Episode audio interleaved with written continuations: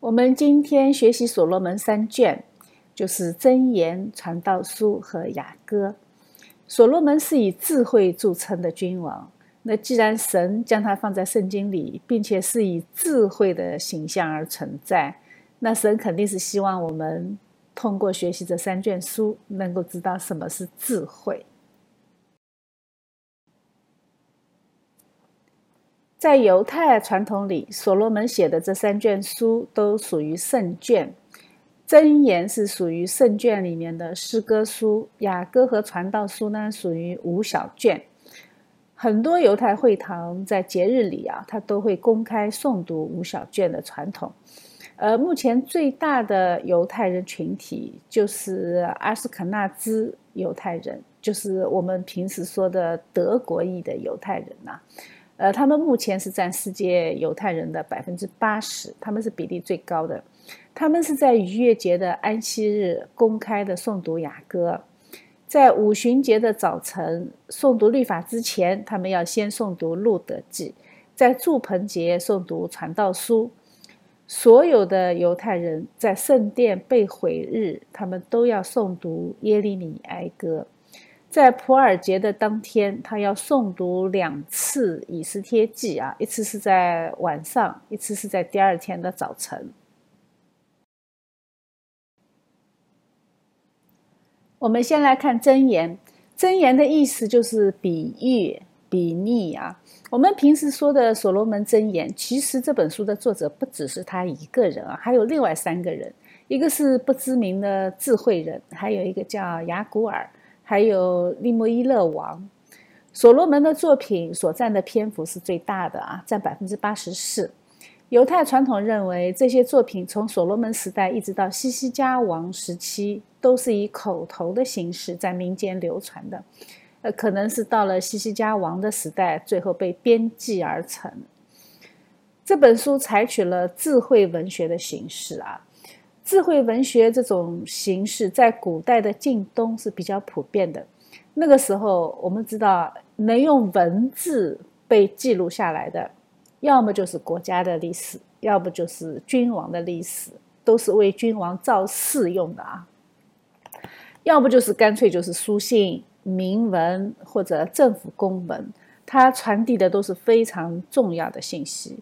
像我们今天耳熟能详的那些什么虚构小说这种题材啊，呃，在古代社会是不存在的，因为那个时候连纸张都很珍贵啊，所以写小说这种是非常后期才出现的文学形式。像故事传说就没有了吗？那当然是有的啊，但是它往往是以口头的形式传播的。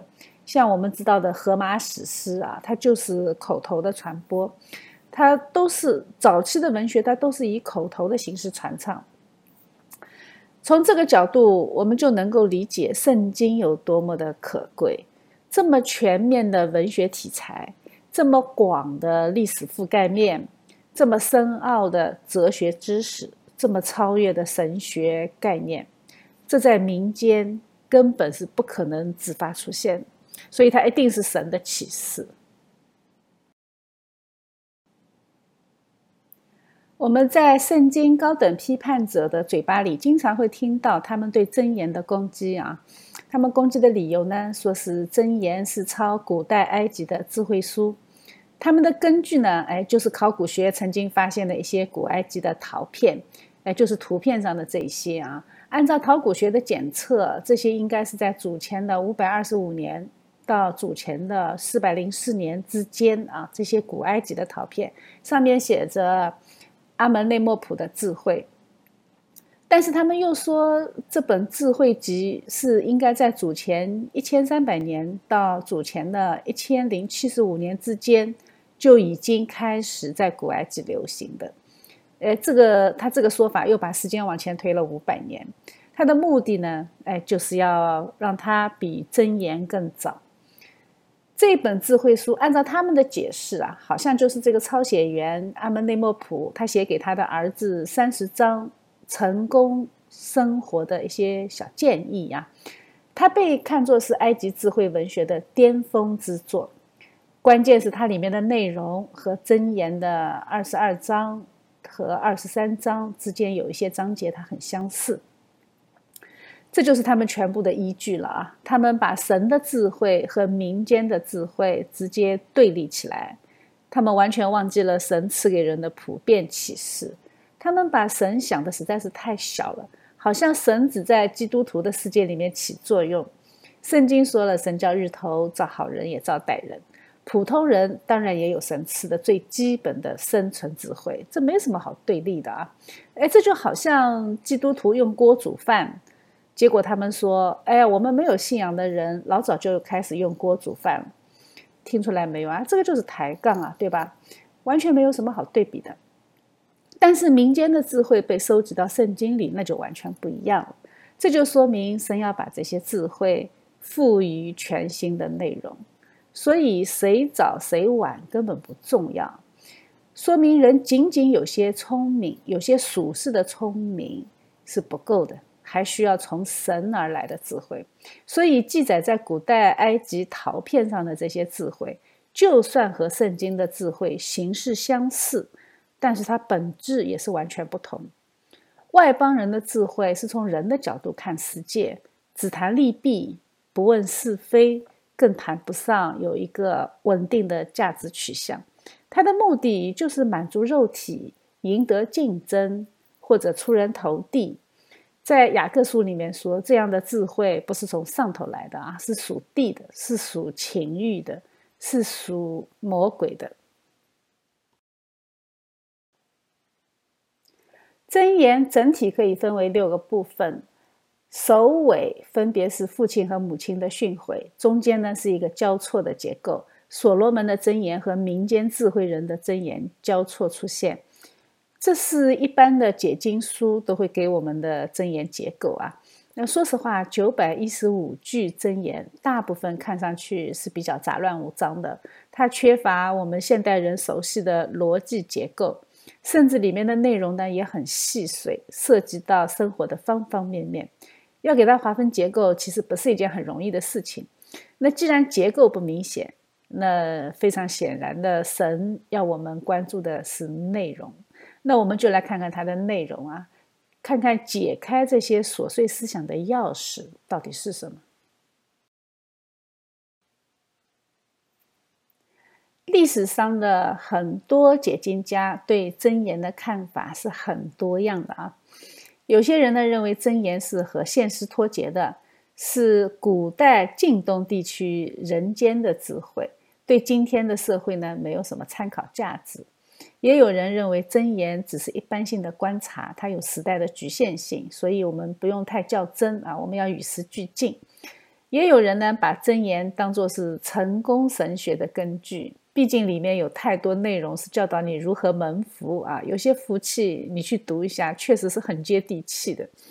还有一种人更加奇葩，他们说在新约里面，主耶稣说他比所罗门更大，对吧？那他就否认了所罗门，他们觉得所罗门自己都没有活出智慧，他的儿子呢也显然不够聪明。那我们为什么还要学习过时的箴言呢？所以有些人就干脆认为箴言它来自于异教文学，哎，毕竟它和埃及的很多文学有相似之处。我们看见没有？世人要攻击圣经，角度是五花八门的啊，你根本想不到他从什么角度攻过来。但是不管他从什么角度来，我们只有一个角度啊，因为圣经本身就能给我们答案。新约里面他引用圣呃箴言的内容是不少的，我们把引用的章节列在这个表里啊，我们就不一一展开去阅读。圣经很清楚的宣告了啊，他说圣经都是神所漠视的。那既既然箴言被收录在圣经里。那他当然也是神所漠视的，这个没有什么可以疑问的啊。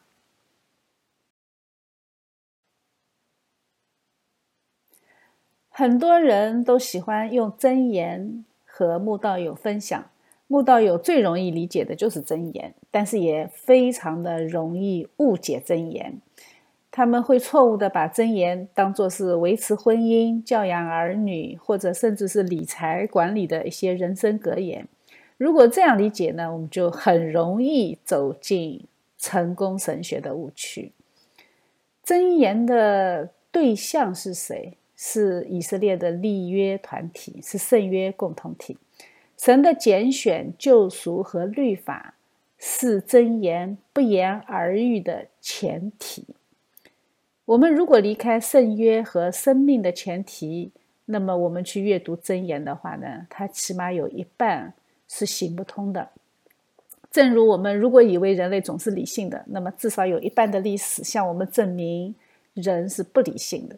因为人不理智的时候实在太多了啊！如果没有圣灵的工作，智慧只是人可望不可及的一个目标，是能知而不能行的一个美好理想。因此，圣经把箴言放在诗篇的后面，这两者必须连在一起读，你才能够正确的理解和应用箴言。诗篇是和神建立正确的关系，是我们生命的根。箴言呢，是信主的人如何在世上生活，是我们生命的果。诗篇教导我们祷告，箴言教导我们如何处事。诗篇是人和神的关系，箴言是人和人的关系。诗篇就是尽心、尽性、尽意爱主你的神。箴言就是爱人如己。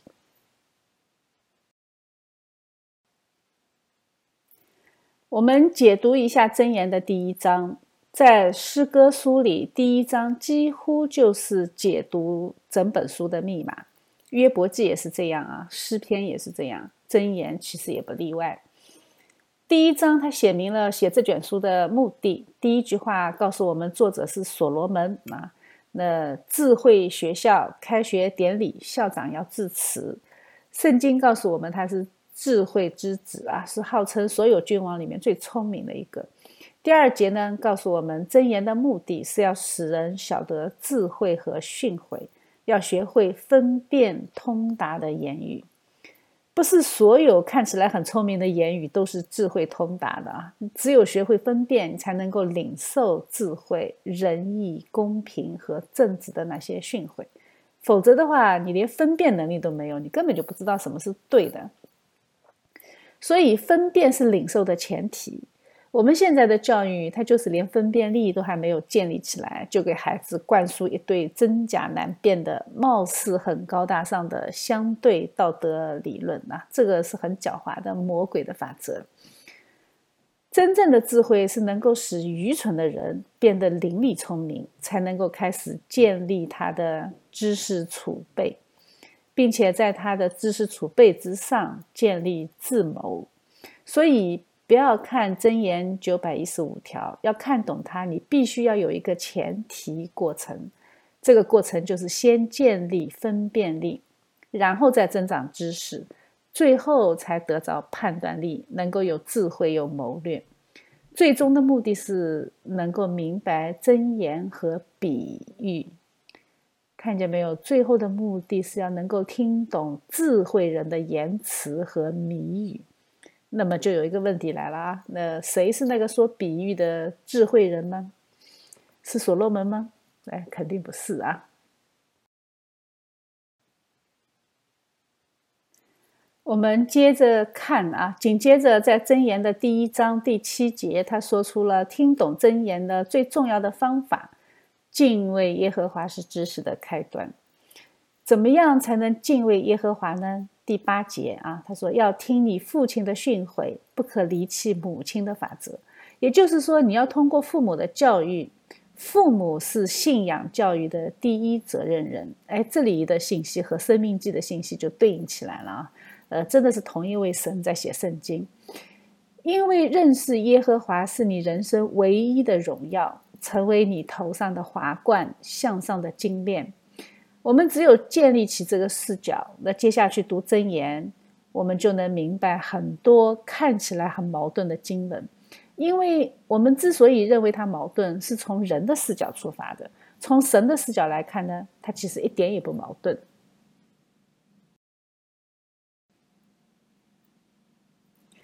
接下去，他又告诫了我们要警惕诱惑。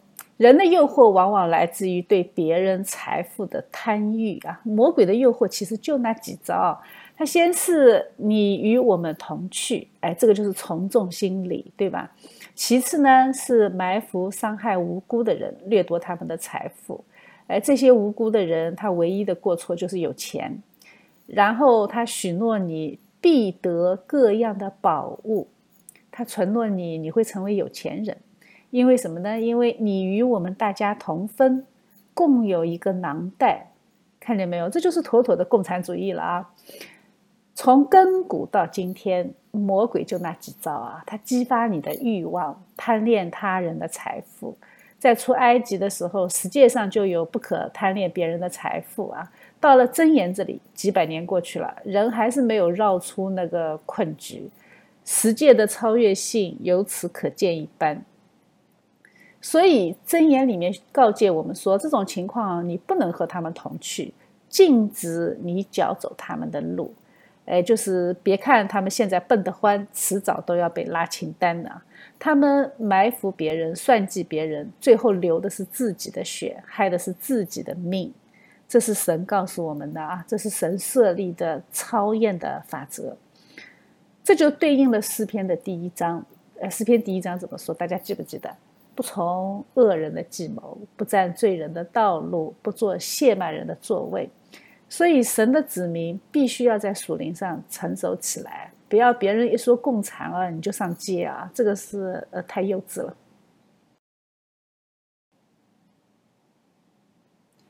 接下去，在第二十节出现了一句令现代所谓的理性主义的人非常不能理解的一句话，他说：“智慧在街市上呼喊，在宽阔处发声，在热闹的街头喊叫。”在城门口，在城中发出言语，说：“你们愚昧人喜爱愚昧，谢曼人喜欢谢曼，愚顽人恨无知识，要到几时呢？”我们对比一下耶稣自己说的话啊：“我忍耐你们要到几时呢？”接下去智慧还说：“我要将我的灵浇灌你们，将我的话指示你们，可是你们不听从，无人理会。”我们对比马太福音啊，耶稣为耶冷呃为耶路撒冷哀哭的时候，他说：“我多次愿意聚集你的儿女，只是你们不愿意。”这些经文连起来看，我们再回过头来想刚才那个问题：智慧到底是谁？有些解经家说，作者在这里把智慧进行了拟人化啊。我认为它不仅仅是拟人化这么简单。智慧就是一个人，真正的智慧的来源就是一个人，就是道成肉身的基督。哎，大家记不记得在马太福音里面，比拉多在审问耶稣的时候，曾经问他真理是什么？他真的想不明白啊！真理就站在他的面前。我们人都以为真理是一种思想，智慧是一种状态，一种思想。但是圣经告诉我们，真理是一个人。这是耶稣自己说的。他说：“我就是道路、真理、生命。认识耶和华就是智慧的开端。我们怎么去认识耶和华呢？耶稣说：要认识圣父，你必须通过认识圣子，对不对？如果不认识子，你就不可能认识父。所以箴言的第一章，智慧学校的开学典礼，这就是一场启示。从明显的信息上看呢，它的目的是告诉我们。”敬畏耶和华是知识的开端啊，是智慧的开端。但是它暗藏的隐喻，预告了新约的那个喜欢说比喻的智慧人。他借着比喻所要传达给我们的信息，这个信息就是福音的信息，十字架的信息。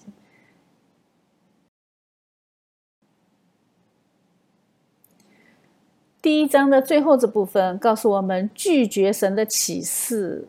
会有怎样的严重后果？你会遭遇灾难，会惊恐，没有平安，但是却不会获得神的帮助，因为你拒绝了神的启示。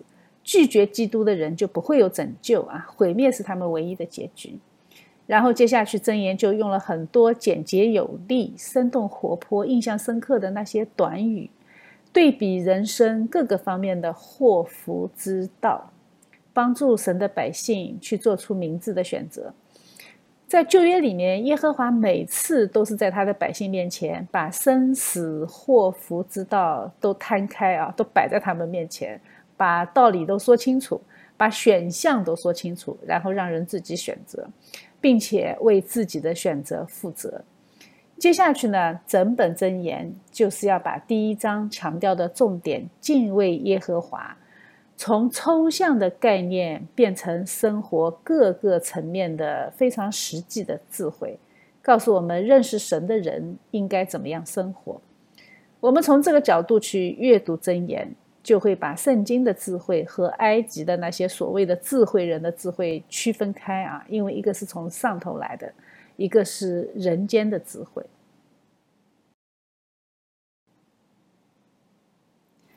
接下去，在箴言的第二章，他对智慧做了一些非常关键的补充。智慧有两个非常关键的特点：首先，智慧不是我们自己通过学习而习得的，是神赐给我们的。就像所罗门那样，看起来好像他说的这些都是他的经验之谈。因为我们人类不知道什么是智慧，我们人的观念是人本的。从亚当吃了果子开始，我们的基准点就已经不对了。所以，我们的智慧必须是神赐给我们的。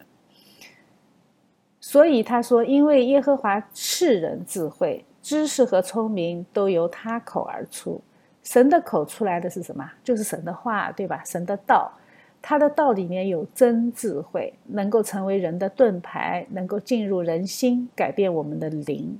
我们的灵会以神的知识为美。”智慧还有一个作用，就是救我们脱离淫妇，回归到信仰的正统，重新回到神的盟约里，保守我们走正确的道路。末世的信徒生活其实是很难的，为什么？因为我们生活在一个非常混乱的时代里。箴言里面说的那些恶道，那些恶人之道，现在已经有很多很多高大上的名字了，比如说多元文化主义。什么多样性、性别意识这种各种各样很漂亮的名称，呃，人好像都必须尊重所有的文化，除了基督文化。人不能责备任何的文明，除了基督文明。这就是末世的特征啊！而现在的学校里教小孩子进行批判性思维的时候，他们鼓励小孩子对真理进行批判性否定。但是对罪人呢？哎，他们进行非理性的赞美，这就已经离弃了真实的教育啊！它变成洗脑，鼓励骄傲。真的智慧能够使人分辨善恶，能够改变人心，能够成为我们的盾牌，能够使我们坚守和神立的盟约，能够救我们脱离恶道。这些特征让我们想到了谁？那其实真的智慧到底是谁？答案已经很明显了。真言中的智慧，它最终只能在基督里完全的被彰显出来。所以新约说它比所罗门更大。在格罗西书第二章里面说，神的奥秘就是基督所积蓄的一切智慧知识都在它里面藏着。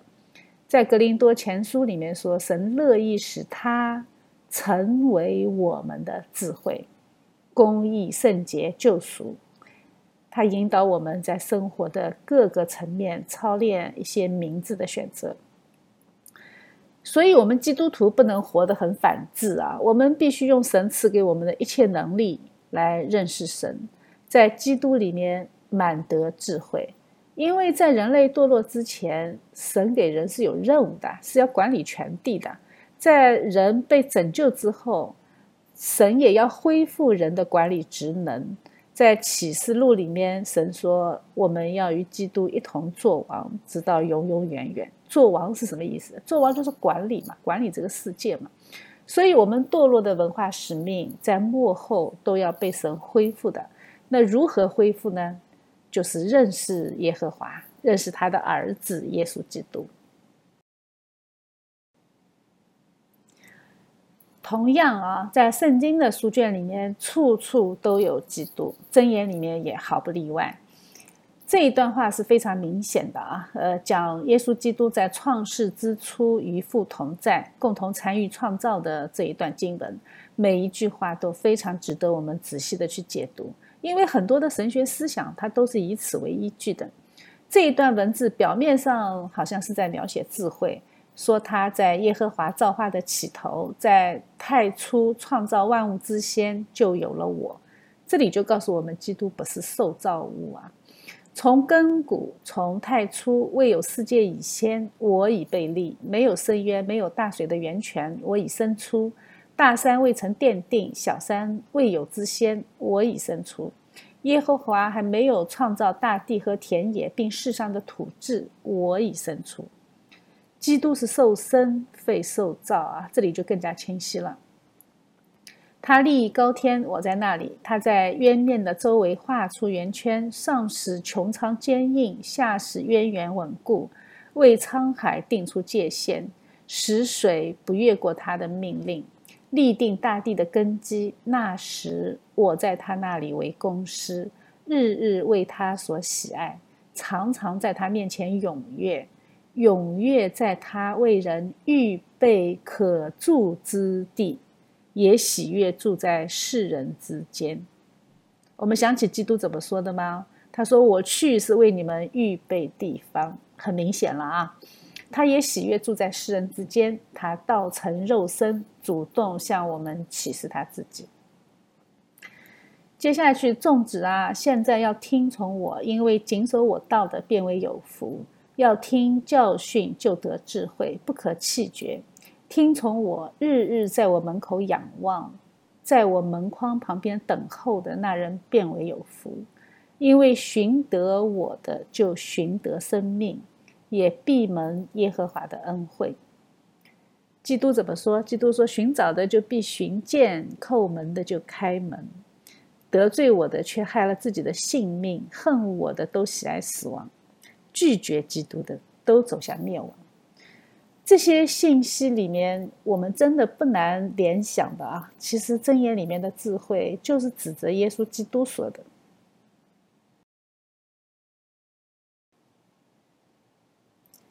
在格林多前书第一章说：“但在那门招的，无论是犹太人、希腊人，基督总为神的能力、神的智慧。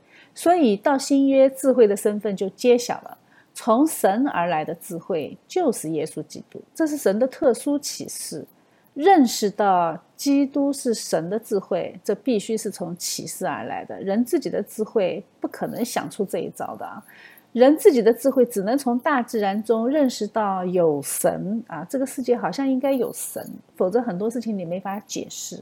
这是神的自然启示，是普遍启示。但是特殊启示，到底谁才是那位神？那必须是从圣经来的，必须是从基督的启示来的。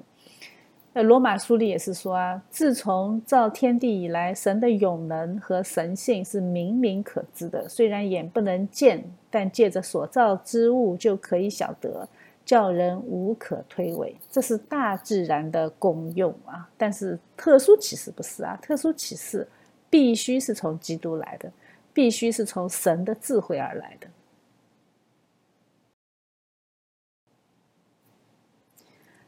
然后紧接着，我们来看《传道书》开篇，他就告诉我们作者是谁啊？他自称是在耶路撒冷做王，是大卫的儿子。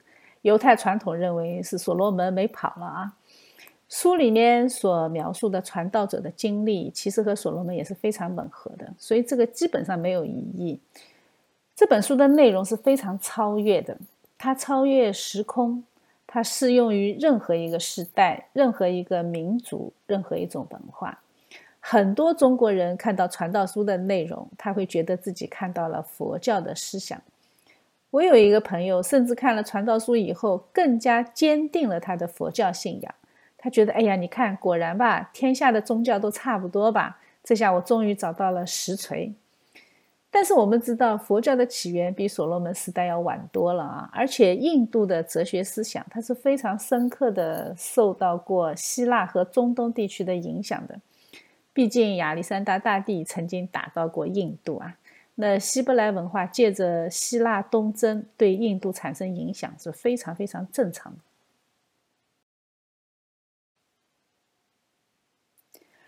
传道书的超越性体现在他对西方文学的深刻的影响上。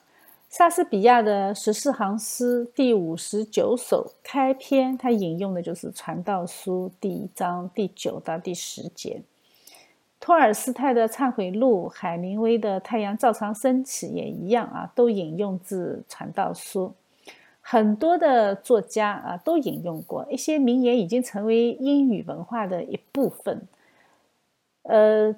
在一八六二年十二月一号的时候，当南北战争，就是美国的南北战争陷入非常非常黑暗的时候，亚伯拉罕·林肯在美国历史上最雄辩的国情志文里面，他就引用了《传道书》第一章。他说：“一代过去，一代又来，地却永远长存。”圣经对西方文化具有非常深刻的影响力，可以说是起到决定性的影响力。没有圣经，就没有我们今天所谓的西方文化。而传道书又由一位神亲自赐予智慧的君王来写，那他肯定不会是一部很简单的作品。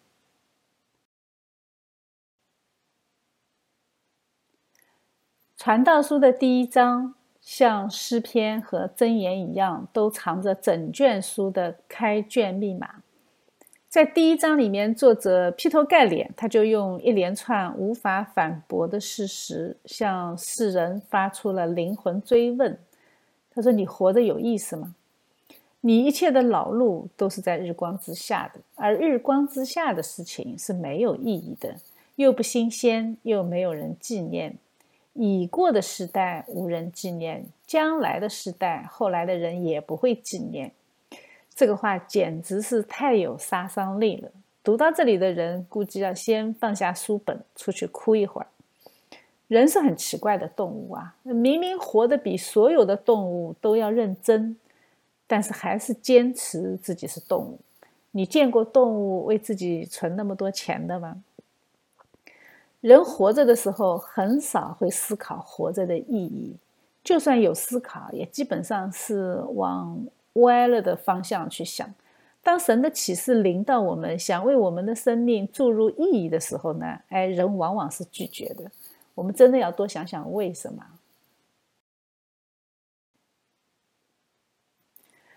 所以，智慧的所罗门开篇就泼了一大盆凉水：“你活着有意思吗？”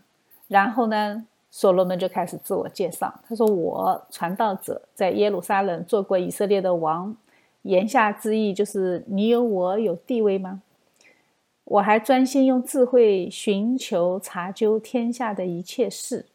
言下之意就是你有我聪明吗？我还见日光之下的一切事。那言下之意就是你有我的眼界吗？他发现神叫世人经历的是极重的劳苦。都是虚空。他通过观察得出虚空的结论，用归纳法来做总结，从普遍的可以观察到的现象推导和总结出一条普遍的原则。既然使用归纳法，还做逻辑推演。那他采取的样本的全面性就很重要啊！我们讲约伯记的时候讲过这一点，你不能只看了身边的几个人的状态，你就得出一个普世的原则，这是不科学的啊！所以你必须看得足够多，了解的足够深，分析的足够透。所以所罗门强调了他自己非常特殊的身份啊！呃，这个不是他自己在显摆啊，他确实是必须强调这个身份。你有地位、有权利、有眼界，我还有智慧，还有精力，我还善于观察，这样我看到的东西都是你们看不到的。我看到了那么多，结果最后总结出来，我告诉你一个结论，就是虚空。你越明白，你就越忧伤。哎，真的都是虚空。所以神让所罗门来写这一本书，真的是太有幽默感了。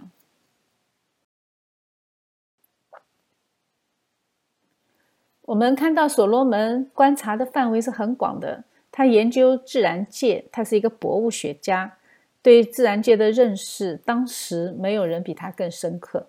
但是他得出的结论是虚空。作为一个君王，他可以用尽自己一切的资源来追求快乐，喝酒，搞土木建设，为自己添置产业，追求美妙的音乐，天下的美色、财富，但是这些同样没有让他感到充实。虽然他相信智慧最终会战胜愚昧，但是智慧和愚昧两者的结局都是一样的。在人间，你聪明或者不聪明，你最后都得死。所以他觉得相信宿命论、消极悲观、厌世，也依然不能解决人的虚空感。他也观察了那些宗教仪式，他发现依然不能满足他对神的依靠。他有那么多金银财富，也无法得到满足。当这样一个拥有天下一切的人站出来说一切都是虚空的时候，看这卷书，呃，看这卷书的人，呃，应该停下来思考，应该警醒啊！因为这个结论对任何忙忙碌碌的人来说，其实是很震惊的。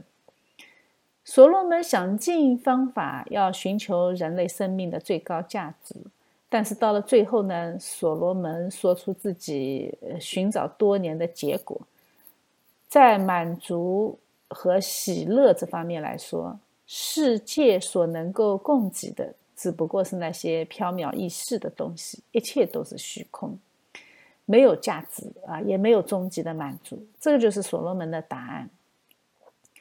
没有认真面对神的人，他最终都会卷入到这种虚空的幻象里，要么就是陶醉于世界，活得好像自己永远不会死；要不就是活得消极厌世。因为你就算得到了，你最后也不能永恒的去拥有它。人不认识神，他就只能从世界的角度去看问题。佛教就是走进这个误区啊，从人的角度出发，他能够看到世界的虚空。你为什么觉得虚空？是因为你心里不够空啊，所以你的心要放空，要无我。他们是用消灭自我的方式来解决问题的，但是事实上，他能消灭自我吗？他不可能啊。人拉着自己的头发能上天吗？哎，这个问题物理学已经给我们答案了啊，所以人是不可能自己解决自己虚空的问题。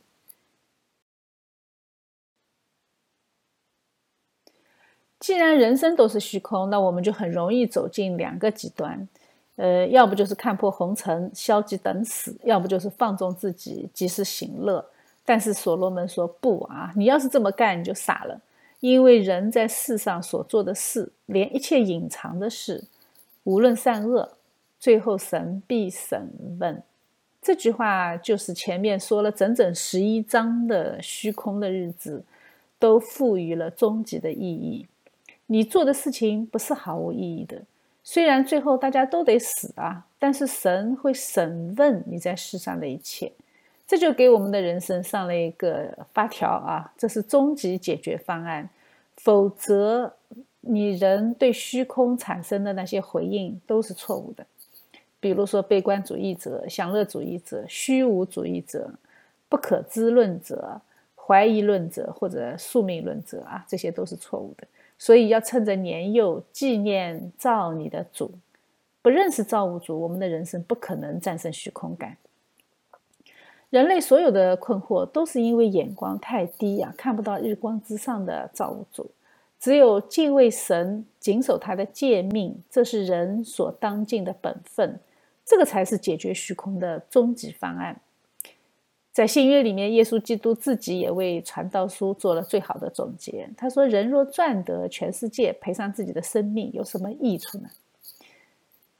所以最后，所罗门把问题意识在向上推进，他得出的结论是：只有和神建立了良好的关系，你才能获得生命的真正意义。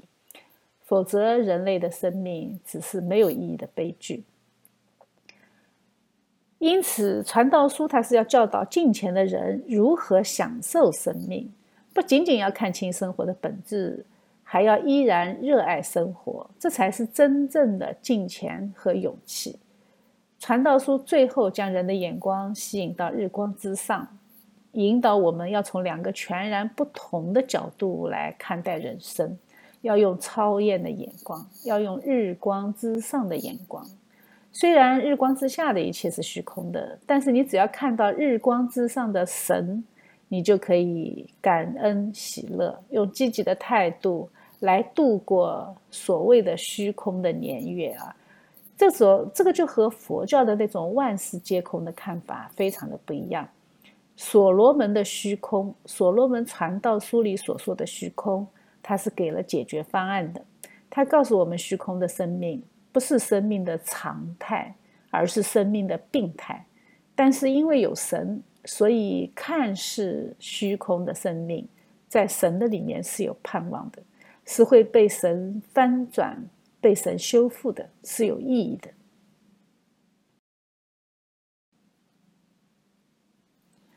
我们需要注意的是，这里的虚空不仅仅是一种消极的态度，更是世界的本质。我们说虚空的时候，往往会把它理解成是一种情感，但是这是人本的理解方式。所罗门说的世界的是本质上的虚空，是物理性质的本质。在罗马书。里面他说：“因为人堕落以后，一切受造之物都浮在虚空之下，一同叹息劳苦，直到如今。”我们结合罗马书就知道，所罗门观察到的虚空现象，它是一种客观的事实，而不仅仅是他的情绪表达。当神的儿子显现出来的时候，受造之物最终会脱离虚空的境地。这就使我们对世界的认识有了根本的改变。世界的本质就是虚空的。顺着这个思路，我们再往深的里面去想，物质是由什么组成的？是由粒子。粒子是由什么组成的？哎，你不断的细分下去之后，你最终会发现，组成物质的最小粒子，它里面是空的。所以，人心的虚空感和这个世界。虚空的本质是对应的，都是因为伏在罪的权柄之下，等待得着救赎。所以，哎，那些什么人类，呃，什么喜欢保护环境啊，干嘛？其实保护环境最好的方法，你不是开电瓶车啊，而是悔改归主，得着救赎。等到神的种子显现出来的时候，也就是我们基督徒最终得赎的那一刻。整个世界也是得着救赎的。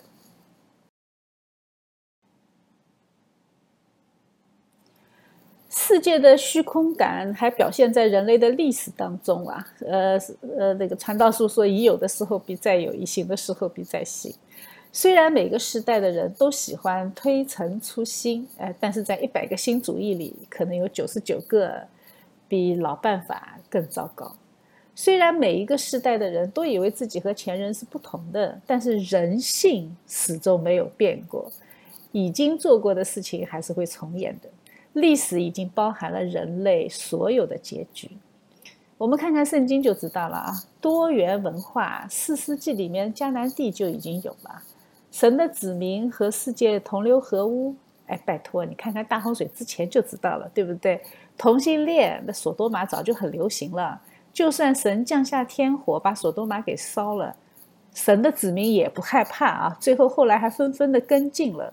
大家还记得四世纪里面那个带着小妾路过便雅领地的立位人吧？他差点被轮奸了。可见同性恋的淫乱在当时已经是当地的主流文化了。杀婴也不稀奇，对吧？以色列被掳之前，他们向偶像献婴儿。计划生育也好，西方的堕胎自由也好，这都只是杀婴献祭的另外一种表现形式。神的子民不读圣经，在真理上堕落，贪图享受，不生孩子。那为了维护高福利的政策，最后不得不引进移民，让他们来交税。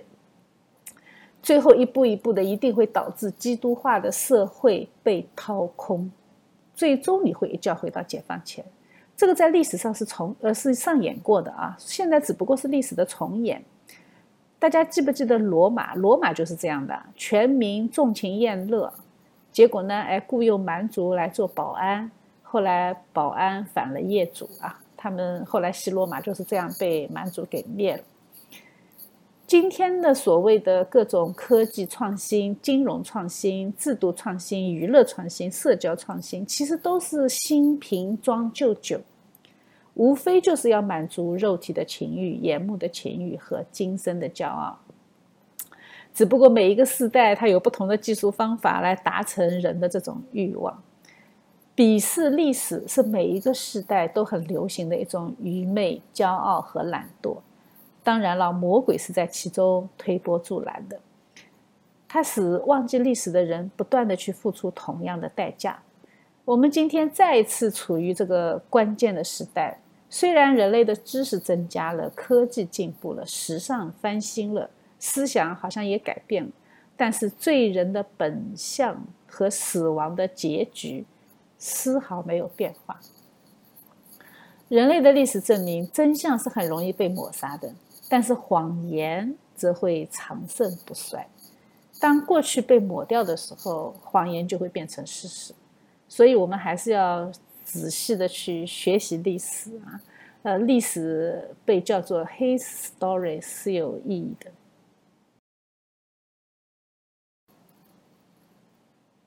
所以，我们要记住神说过的话，要观察和学习人类的历史。当我们开始看圣经的时候，当我们开始看历史的时候，我们就非常容易发现，所罗门说的“日光之下并无新事”，但是在神那里是有解决方案的。解决方案就在以赛亚书的时候，神预告给我们，他说：“看哪，我要做一件新事，我必在旷野开道路，在沙漠开江河。”神预告了他要来干一件新事。所罗门不是刚刚说过日光之下没有新事吗？上帝说有啊，我要来做一件新事。什么新事呢？答案在新约里，《哥林多后书》里面说：“若有人在基督里，他就是新造的人，旧事已过，都变成新的了。”看见没有？这里就有新事啊！只有在基督里，你才有新事，你才有新人，其他的都是日光之下，毫无新意。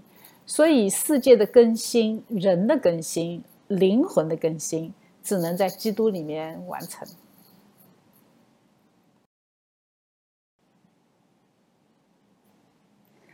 当所罗门把解决虚空的答案推演到日光之上的时候，雅歌告诉我们：日光之上有什么？日光之上有人类最美的情感，就是爱。我曾经听到一个传道人说：“我们拿起手中的圣经，把圣经从中间分开，你就刚好翻到雅歌。大家可以拿出圣经试试看呢。雅歌的希伯来名是‘歌中之歌’，英文名和希腊译本的名字都是从这里翻译过来的。‘歌中之歌’的意思就是最美的歌。呃，中文和呃中文的和合本圣经把它翻译成雅歌，是取它的呃意思啊。”雅歌在希伯来圣经中非常特别，它既没有提到救赎，也没有提到律法和圣约，也没有使用我们经常看见的那些属灵的用语，它只提到过一次耶和华。但是好像它的用词也不是我们常用的、熟悉的那个时态啊。据说好像用的是形容词，但是我不懂希伯来文啊，我不知道这个解经家说的对不对，大家可以自己去查考一下。更加确切的说，它是一篇歌颂爱情的诗歌。虽然它只有短短的一百一十七节经文，但是有十分之一的希伯来字好像只在这本书里出现过啊，其他的圣经书卷里并没有出现。所罗门是写过很多诗的，他作诗歌一千零五首啊，但是圣灵却单单把这首情诗放在圣经的正中间。我们知道这个绝对不可能是偶然。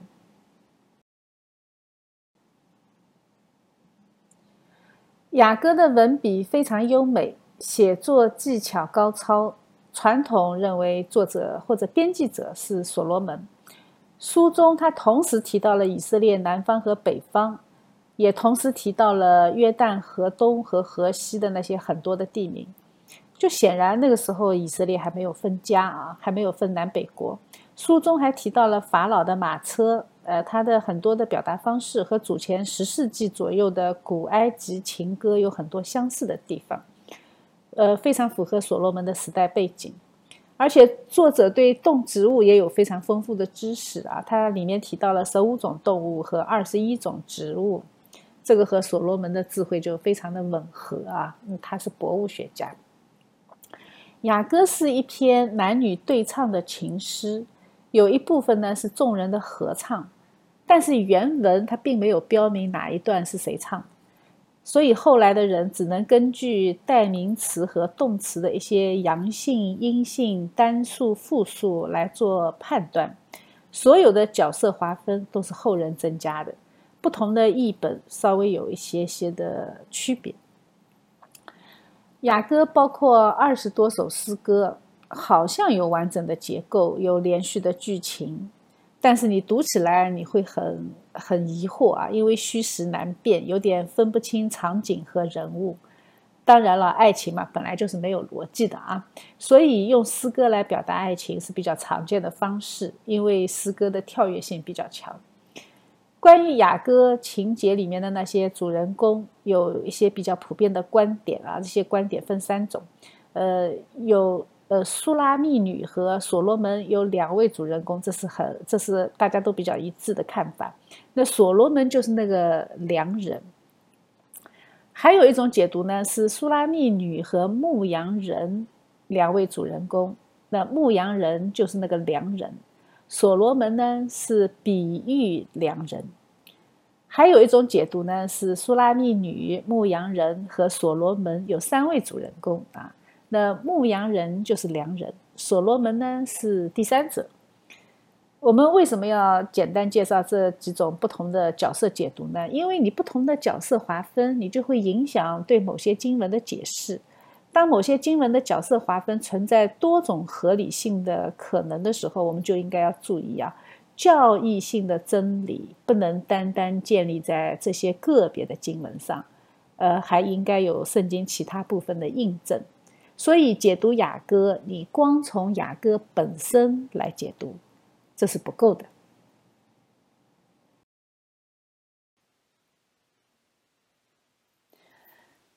现在知道的关于雅歌的解读，一般根据信仰的立场分三种，这三种都同意这是一个爱情故事，大家都没有异议。有异议的部分是，这是谁的爱情？犹太人相信这是指上帝和以色列人之间的爱。上帝爱以色列人，也需要以色列人对上帝忠诚。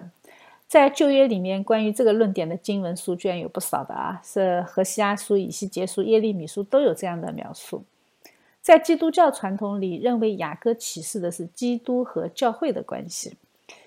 还有一种就是希腊人的视角了啊。在当时的近东地区，希腊人甚至把雅歌分配好角色，当成戏剧来演出。他们认为这个就是一个古代犹太人流行的爱情剧本。但是，但凡对犹太文化有点了解，我们就很容易知道，他们在信仰启示的过程中几乎没有按照剧本演出这回事儿啊。呃，唱歌是有的，唱歌他们是很好的啊，因为敬拜音乐就是从他们那里开始的。但是演戏，呃，这个真没有啊，我也查不到这个类似的资料。呃，他们连上帝的画像都不敢有啊，对吧？视觉艺术，呃，甚至包括基于视视觉艺术之上的那些表演艺术，其实真的不是古代以色列人的强项。那当然，现在他们也是不弱的啊，但是在当时好像 并不是特别的强。在古代不是特别的强，因为他们受到世界的约束啊，不敢妄称神的名，也不敢随便画神的像啊。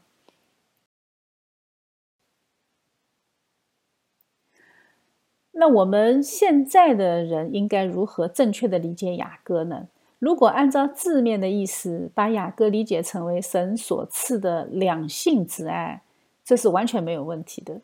圣经肯定男女之间的爱情。这个在创世纪里面就有的，魔鬼在这个世界上散播的一大谎言，就是上帝是反对性的，而撒旦是赞成性的。但是事实上呢，正好相反，是上帝创造了男女性别，是上帝祝福了男女关系。呃，但是撒旦一直是从中搞破坏的那一个啊，撒旦是模糊性别。把人变成中性啊，呃，什么铁娘子啊，什么这一套，或者说是搞乱性别啊，同性恋这一套，或者变性这一套，甚至在异性恋里面，他也激动人心的欲望啊，去推广滥交和放纵。所以，性别是撒旦搞破坏最多的领域，这个才是事实。圣经告诉我们，神就是爱，爱与被爱是人之所以存在的价值和理由。爱情和智慧是神赐给人的最美好的两大恩赐。人类的智慧所创作的第一个文学作品是什么？就是伊甸园的情诗啊。呃，雅歌呢，你可以把它看成是伊甸园情诗的扩展版。没有爱的真理是冰冷的，没有激情的理智是乏味的。两性之爱和父母之爱、朋友之爱之间最大的不同，就是这个爱是热烈的，是排他的。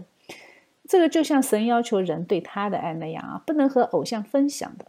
如果没有雅歌表达的两性之间爱的真实属性，那我们对爱就不可能有正确的认识。按照我们人的想法，爱嘛就是爱了，对吧？很简单的呀，而且我也随时可以不爱的呀，对吧？人就是这么任性，喜新厌旧是罪人永恒的美学。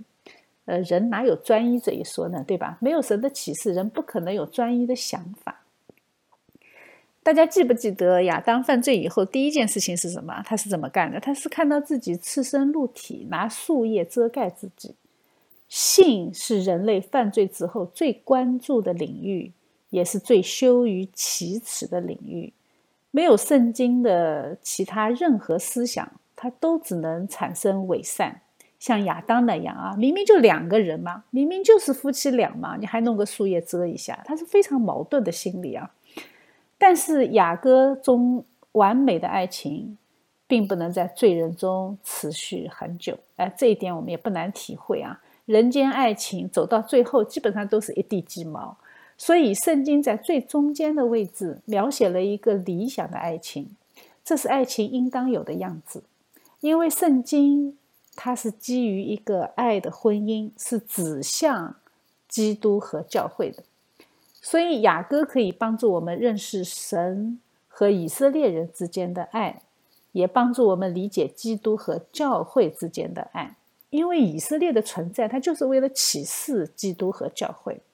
只有神的爱才能够超越世人的肤浅和善变，只有基督和教会之间的爱才能够把我们带向永恒。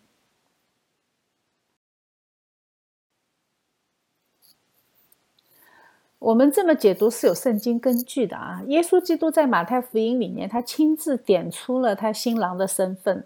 当时法利赛人指责他的门徒不进食，他就说了这一段话：说新郎和陪伴之人同在的时候，陪伴之人岂能哀痛呢？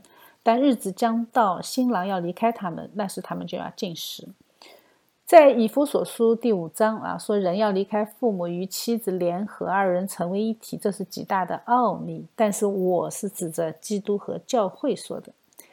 特别是在启示录里，末后七灾的七位天使中，有一位对老约翰说：“你到这里来，我要将心腹，就是羔羊的妻，指给你看。”所以呀，这是不需要争论的话题。圣经明确这么说了，圣灵也明确的向我们启示了，主耶稣自己也点出了他自己新郎的身份，所以我们肯定是相信。教会的解读啊，就是雅各他所预表的是基督和教会的关系。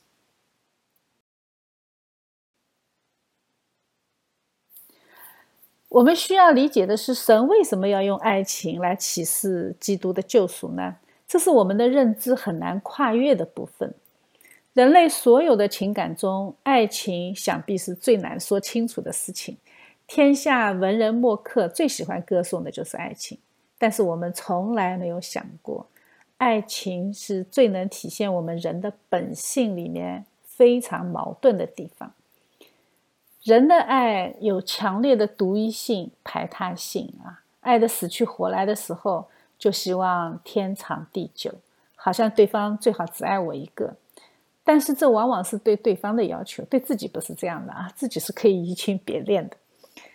我们期待最美的爱情。但是却往往在婚姻里看到最丑陋的人性。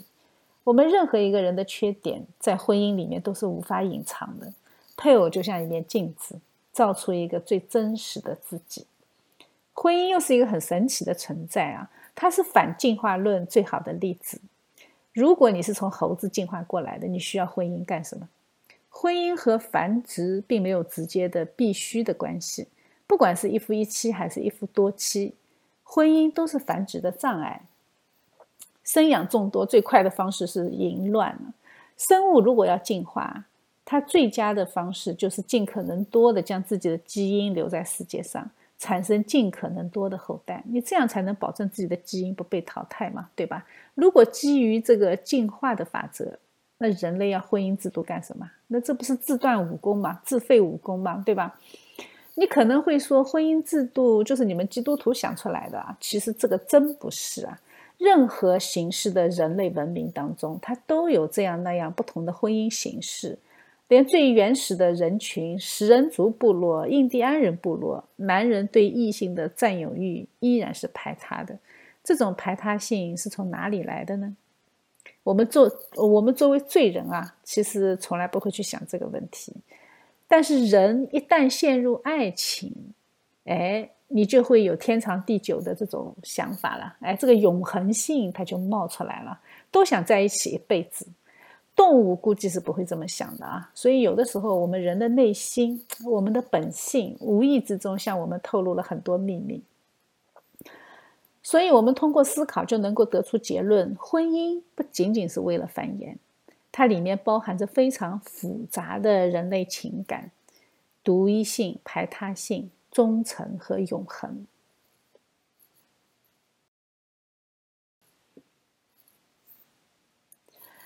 神为了体现爱情这种非常奇特的独一性、排他性、忠诚性和永恒性，在我们的内心预设了婚姻这个制度。它不仅仅是一种社会制度。它是人类在两性方面的复杂情感的表现形式。为什么这么说呢？婚姻、爱情通过一个约定确定下来，这个就是婚姻。爱让我们想到上帝，圣经说神就是爱。约也让我们想到上帝，神是通过圣约启示他自己的。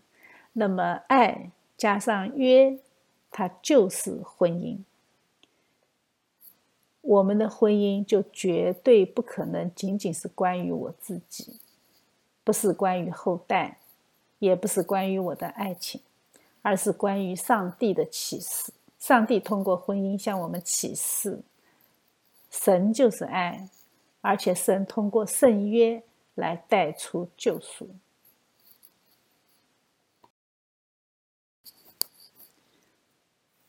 由此，我们就可以得出一个结论呐：爱在自然之上，爱在人类之上。我们心中的爱只是神圣之爱的心理投射，是神放在我们心里的。它的目的是为了让我们能够通过爱来认识他。圣经里面记载的所罗门一个充满智慧的断案，他就是靠爱去认出真正的母亲。神怎么样让人能够认识到婚姻的价值呢？在创世纪里面，神造夏娃的时候，他没有重复造亚当的过程，而是从亚当的身体上取了一块肋骨造了夏娃。从此，男人和女人都不再完整。男人在寻找自己的另一半，女人在寻找自己的归属感，一直到上帝将女人带到亚当的面前。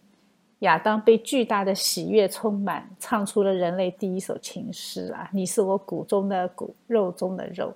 这一句话就道出了男女最终需要在上帝的面前合而为一的本质。上帝没有批量产生人类，为什么？呃，因为这才是最有效的嘛。你批量产生的话，你你根本就不需要这么费劲去弄个肋骨，对不对？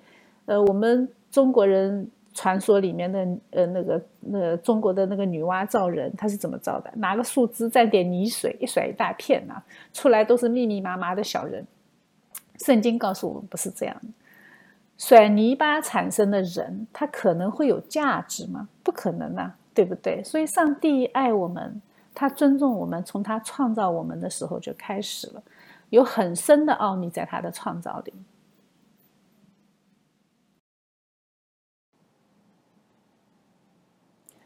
所以，婚姻是关于爱，关于圣约。这个奥秘是主耶稣亲自向我们揭晓的。他说：“当复活的时候，人也不娶也不嫁，乃像天上的使者一样。虽然结婚的誓言总是关于一生一世，但是它真的只是一生一世而已啊！它和我们的永生状态是没有关系的。它是我们今生的功课。今生的功课是什么呢？我们要通过婚姻这个让我们无处藏身的关系来操练敬虔，操练舍己，操练爱，结出圣灵的果子。这个都是婚姻辅导课告诉我们的啊。呃，也是我们往往是做不到的。但是圣经启示的婚姻，它有更加明确的指向。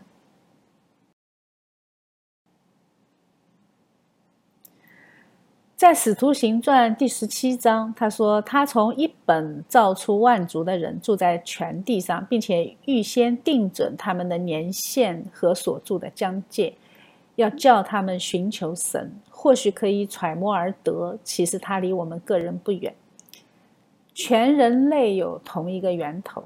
神这么做的目的是为了叫我们寻求他。人类本质上是同源的。”罗马书更是说，万有都本于他，倚靠他，归于他。大家可以思考一个问题啊，我们都很喜欢用血缘、宗族来定义亲情，原始的部落它都是按照血缘来划分的。但是你有没有想过，唯有婚姻是一个例外？你要是和亲戚结婚的，那麻烦就大了。优生学告诉我们，这里面有很多的咒诅啊。正是婚姻将一对又一对不相干的人结合在一起，使子子孙孙能够通过家庭溯源一路向上，一路追溯到上帝那里。任何人的家谱最后那一行，他都是亚当是神的儿子。我们的神是不是很幽默啊？他就知道你们这些没出息的人会用血缘来定义亲情，来断定是非。所以他就通过基因的原则告诉我们：你越是向外拓展，你就越蒙福。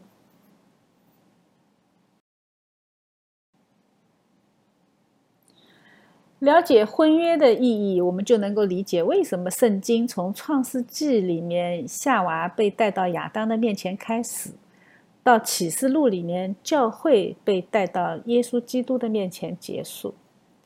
夫妻在上帝面前合一。教会在基督里面合一，这是神通过婚姻这个人和人之间最小的社会契约关系而启示出来的关于人类救赎的信息。那么，婚姻里面所需要的品质，在信仰中也是同样的标准：忠诚、委身、相爱、牺牲。我们通过操练爱来体会神的爱。否则，人就是按照自己的所谓智慧在生活，自以为已经很好了。结果呢？结果不知不觉就错过了永生。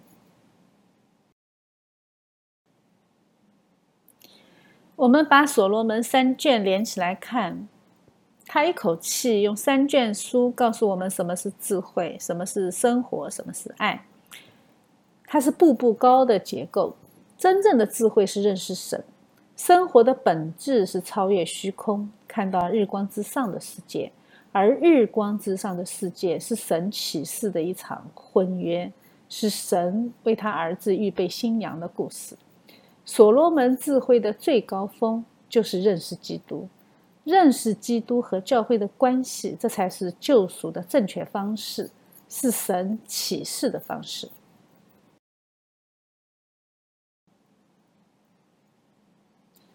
我们把这五卷诗歌书连起来看，神的奥秘就更加连贯了。约伯记告诉我们，这个世界的真相远远比我们人类能够理解的要复杂。而且呢，如果没有神向我们启示，我们永远也不可能知道世界的真相和救赎的奥秘。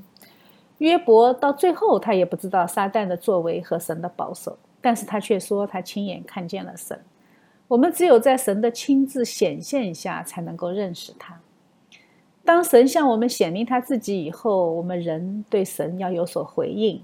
这就是诗篇告诉我们的啊！世界的复杂程度既然超过我们的想象，我们就应该知道我们求助的对象是谁？是耶和华神，是他的智慧，是他的真理，是他的救赎，是他的安慰。当我们和神建立了正确的沟通方式之后，我们才能够明白那至上的智慧，才能够从世俗世界的智慧中去分辨出来哪些是符合圣经原则的，哪些是人间的小学。这样，我们才能够彻底看清世界的本质。就像传道书说的那样，我们可以用上帝视角来看待世界。不仅能够看到日光之下的虚空，还能够看到日光之上的盼望。只有站在日光之上，我们才能看明白神给我们的启示，看明白他的救赎。他的救赎方式就是成为一个人，来迎娶他爱的新娘，就是教会，一个和他有着永恒之约的忠实的圣约共同体。约伯记里面那位亲自向约伯显现的神，在雅歌里面揭晓了他牧人的身份，在新约里面揭晓了他是教会新郎的身份。这五卷书就等于总结了人类的救赎历史。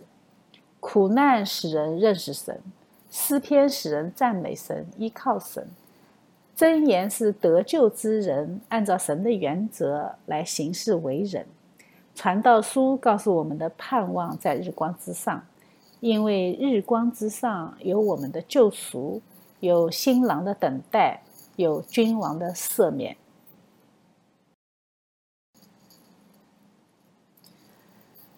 最后，我们借着传道书来纠正我们认识论上的一些错误观念，特别是近代以来的科学主义观念。我们以为科学就是观察、发现，然后总结、提炼，最后得出一个结论。其实这是非常非常错误的。我们仔细思想一下，就知道这是不可能的啊！我们随便举个例子：科学家受到《传道书》第一章第六节的启发，发现了地球的大气环流模型。大气环流就是地球表面大规模的空气流动啊，因为这种空气流动，它重新分配了地球上的热量和水汽，就形成地球上的风带和各种天气现象。那我们就要这样思考：科学家怎么可能有上帝视角来进行全球观察呢？他当然不可能啊，对吧？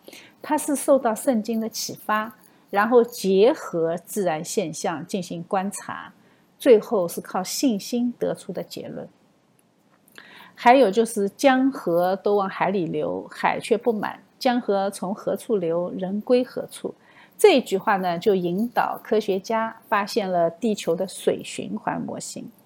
哎，你说这种水循环，你可以靠经验去证明吗？你能够把所有的水加在一起称一称、算一算、量一量？这不可能啊，对吧？他只能靠圣经的启示，靠人类的观察，最后得出结论的那一刻，你靠的是信心，是对上帝话语的信靠。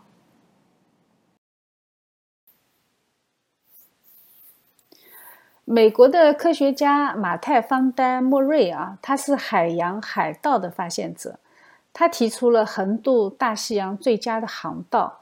他所画的航海图、海洋图和风场图，大幅度地缩短了从美国到欧洲之间的航程，并且也减低了遇到恶劣天气的可能性。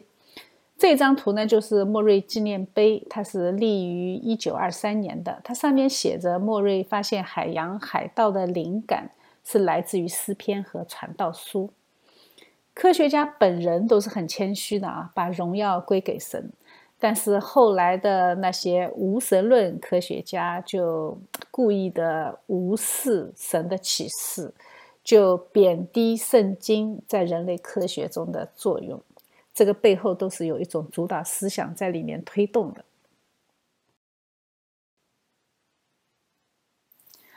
我们最后来对这一切科学现象做一个总结：我们人类。科学最终靠的是什么？其实靠的是信心。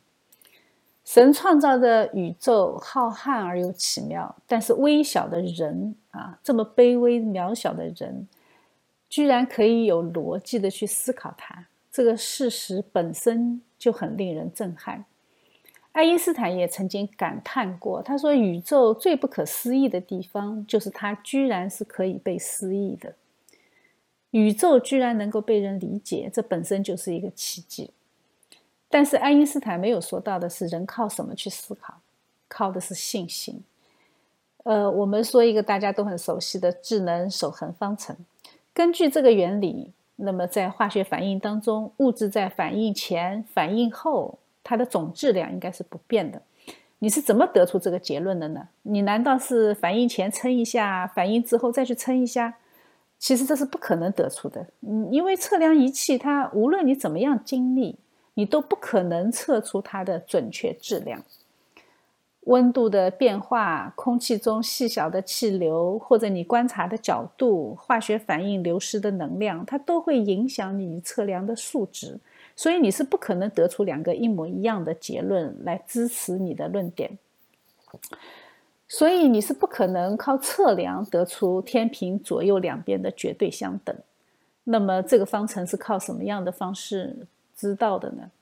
靠的是信心。圣经里面说，上帝创造世界，他六天就创造完了，他就安息了，不再创造了。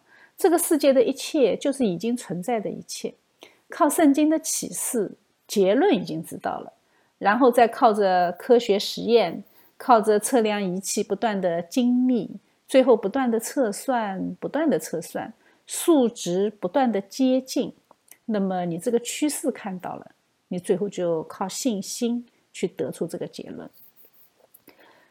所以，人类科学它没有一个是靠逻辑推测出来的，都是靠信心来得出结论的。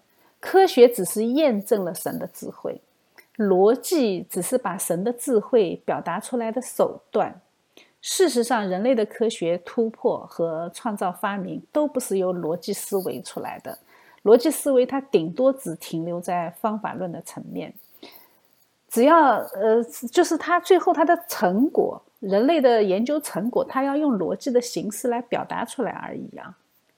其实最重要的是信心，所以我们千万不要以为科学就是客观的，世界上不存在绝对的客观。当我们看到星空，你觉得星空的存在只是一个客观事实的时候，其实你就已经把造物主排除在外了。我们所谓的客观就已经不是事实。当我们人类一开始思考，就不是客观的，都是我们的思维模式导致的各种各样的主观结论。所以千万不要被所谓的客观或者假客观所欺骗啊！我如果看细胞，我把它当做是一个客观存在的时候，我就已经掉入了客观主义或者是自然神学的陷阱里。这个世界上没有真正的科学主义，只有无神论的科学主义。而科学真正的意义是荣耀神，这个世界是神荣耀的剧场，大自然的存在就是向罪人无声的诉说神的荣耀。所以，圣经告诉我们，敬畏耶和华是智慧的开端。